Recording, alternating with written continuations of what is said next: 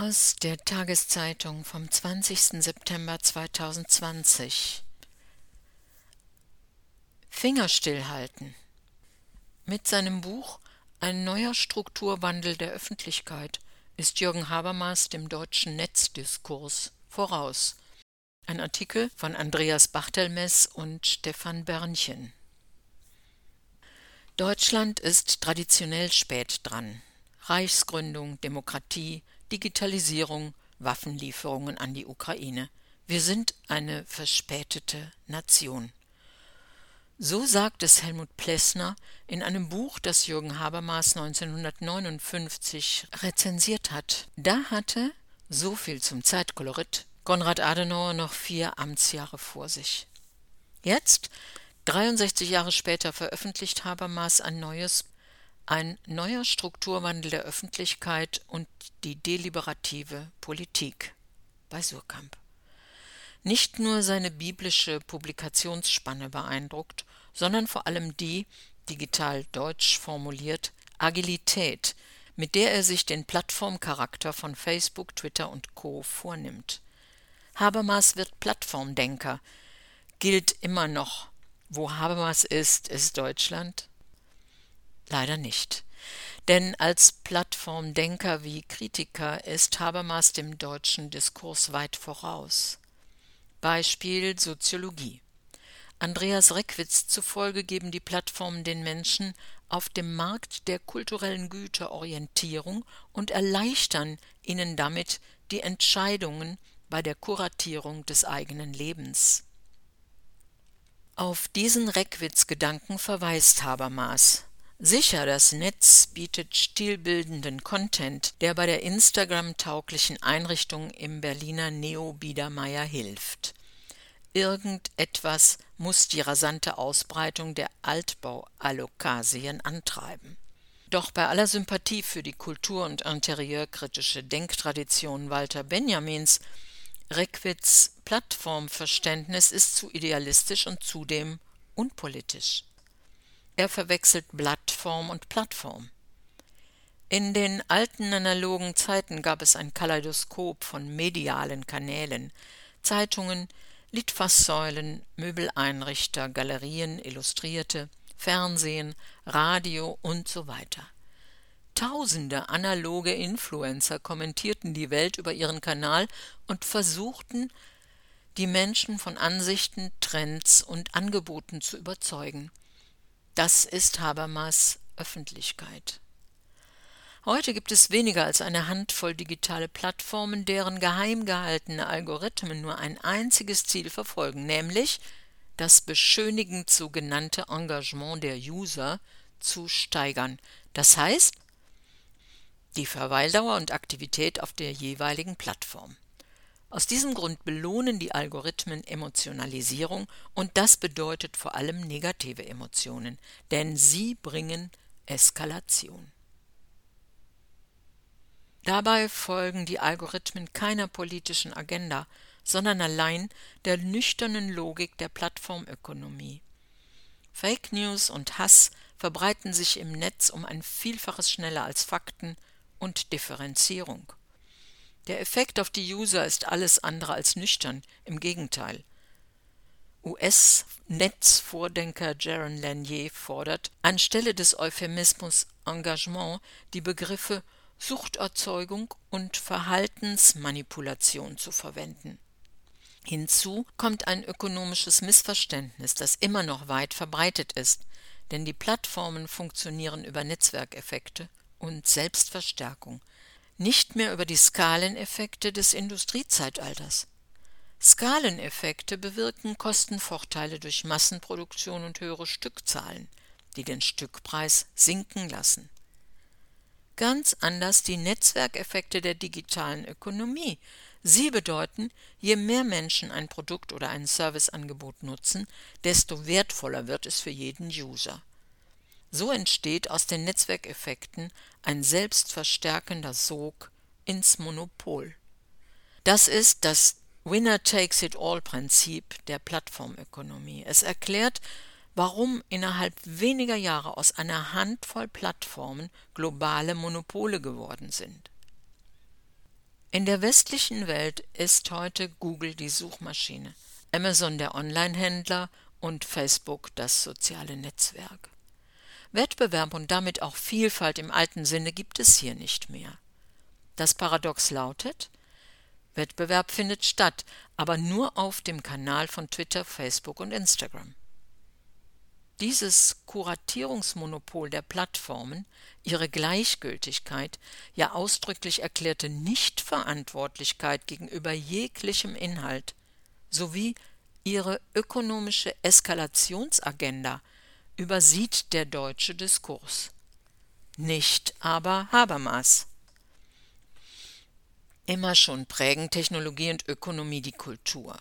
Die Instagram-Attitüde des Ich bin so hübsch und doch so traurig, die Twitter-Polarisierung in Wutbürger und Moralapostel, der Realitätsverlust in den Echokammern von Facebook sind allesamt Effekte der Plattformökonomie. Die Technologie formatiert Kultur und Gesellschaft, das hatten schon Friedrich Nietzsche und Marshall McLuhan festgestellt. Nicht nur wir Menschen formen die Maschinen und die Medien, sondern umgekehrt auch sie uns. Ohne Druckpressen und Flugblätter hätte sich die Reformation nicht gegen die katholische Kirche durchgesetzt. Ohne Buchdruck nicht die Aufklärung, Dampfmaschine und Mechanisierung brachten im 19. Jahrhundert kapitalistische Auswüchse und proletarisches Elend, aber auch Gewerkschaften, Sozialstaat und Marxismus. Anders gesagt, alle Kultur- und sozialen Phänomene haben ihre technologischen und ökonomischen Voraussetzungen. Man könnte auch sagen, a priori.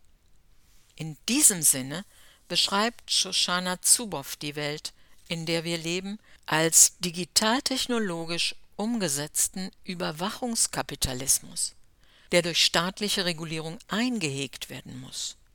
Denn Geiz ist geil, denkt der Mensch und zahlt, halb Faust, halb Idiot, lieber mit seinen Daten als mit seinem Geld. Das muss nicht so sein. Es gibt erfolgreiche digitale Abo-Modelle wie Spotify und Netflix, sogar bei Social Media, LinkedIn Premium. Es könnte sich also lohnen, Jaron Lanier zu folgen und mit ihm so lange die sozialen Medien zu boykottieren, bis sie ihr Geschäftsmodell ändern. Solange die Aufmerksamkeitsökonomie den Krawall anheizt, wird sich nie ein Diskurs ergeben, in dem nach Habermas der zwanglose Zwang des besseren Arguments herrscht. Genau das ist seine Sorge, wenn er vom Versiegen der Deliberation spricht, der rationalisierenden Kraft der öffentlichen Auseinandersetzungen, ohne die die Demokratie nicht auskommt. Doch so eindringlich Habermas die Plattformen als Gefahr für die liberale Demokratie beschwört, so klar sieht er auch ihre positiven Seiten. Die Hashtags MeToo, Fridays for Future und Black Lives Matter sind Bewegungen, deren Selbstermächtigung erst durch Social Media möglich wurde. Auch die Plattformen haben ihre Dialektik. Das allerdings gerade die mit Habermas Worten großen emanzipatorischen Versprechen der sozialen Medien von etablierten Digitalinfluencern wie Sascha Lobo einseitig überbetont werden, verwundert nicht. Denn sie sind ja in dem Maße biased, wie ihre eigene Öffentlichkeitsrendite von den Plattformen abhängt. Oder wie Habermas schreibt, Influencern die um die Zustimmung von Followern für ihr eigenes Programm und ihre eigene Reputation werben, geht es um öffentliche Sichtbarkeit und Distinktionsgewinn. Habermas klingt bundespräsidial vage. Es sei verfassungsrechtliches Gebot, eine Medienstruktur aufrechtzuerhalten, die den inklusiven Charakter der Öffentlichkeit und einen deliberativen Charakter der öffentlichen Meinungs- und Willensbildung ermöglicht. Wie soll das funktionieren? Ist es überhaupt noch möglich? Habermas lässt das offen. Vielleicht gibt es bei ihm eine Skepsis vor der eigenen disruptiven Courage. Einmal spricht er von den möglicherweise disruptiven Auswirkungen der Plattformmedien auf die politische Öffentlichkeit.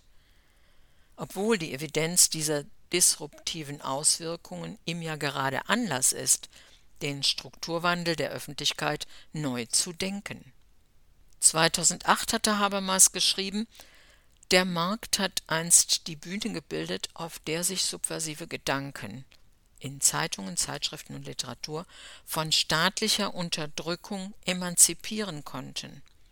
Aber der Markt kann diese Funktion nur so lange erfüllen, wie die ökonomischen Gesetzmäßigkeiten nicht in die Poren der kulturellen und politischen Inhalte selbst eindringen, die über den Markt verbreitet werden.